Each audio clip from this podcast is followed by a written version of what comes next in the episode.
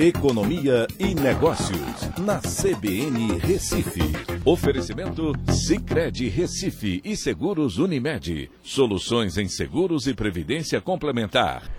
Olá, amigos, tudo bem? No podcast de hoje eu vou falar sobre a importante informação de mercado que o Warren Buffett, um mega investidor internacional, investiu 500 milhões de dólares no Nubank. Né? E com isso, a valuation, ou seja, o valor de mercado dessa é, empresa aumentou para 30 bilhões de reais, inclusive passando o valor da XP e chegando muito próximo do valor do Banco BTG.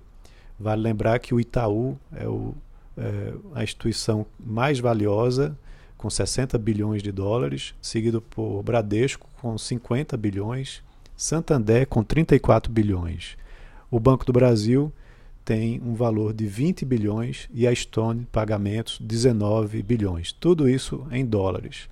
Então, é, com isso, é, além do investimento da Berkshire Hathaway, que é a empresa do Warren Buffett, é, outro uh, fundo, né, a americana Sands Capital, fez um investimento de 250 milhões de dólares também na, no, no Nubank. Vale lembrar que essa Sands Capital tem uma, as brasileiras Verde Asset e Absoluto Partners como é, parceiros né, dessa empresa. É algo muito importante porque você tem uma valorização aí no valuation, ou seja, na avaliação da empresa é, de 20% em menos de seis meses e vale lembrar que o Nubank ainda é uma empresa de capital fechado. Com essa rodada de investimentos que recebeu agora, chega a um valor de 1,15 bilhão de dólares, é, o maior da história na América Latina, e também mais da metade do que o Nubank já tinha recebido ao longo de oito anos de existência, que era algo em torno de 2 bilhões de dólares.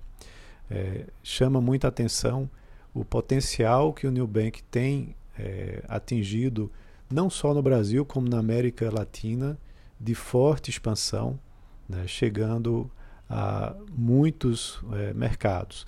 Hoje eles têm mais de 40 milhões de clientes e no primeiro uh, no, no, ano de 2020 teve um prejuízo de 230 milhões de reais, mas para esse tipo de empresa isso é considerado como algo normal.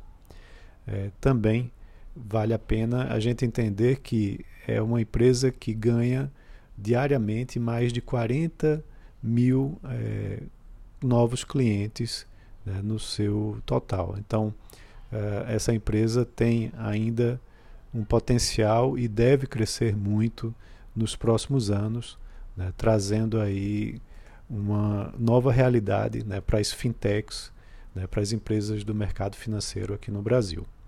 Então vamos acompanhar né, e provavelmente, talvez no, no, ano que vem, o Nubank deve fazer a sua IPO, né, a sua oferta inicial de ações. Só não sabemos se vai ser aqui no mercado brasileiro ou se vai ser no mercado americano. Um abraço a todos e até a próxima.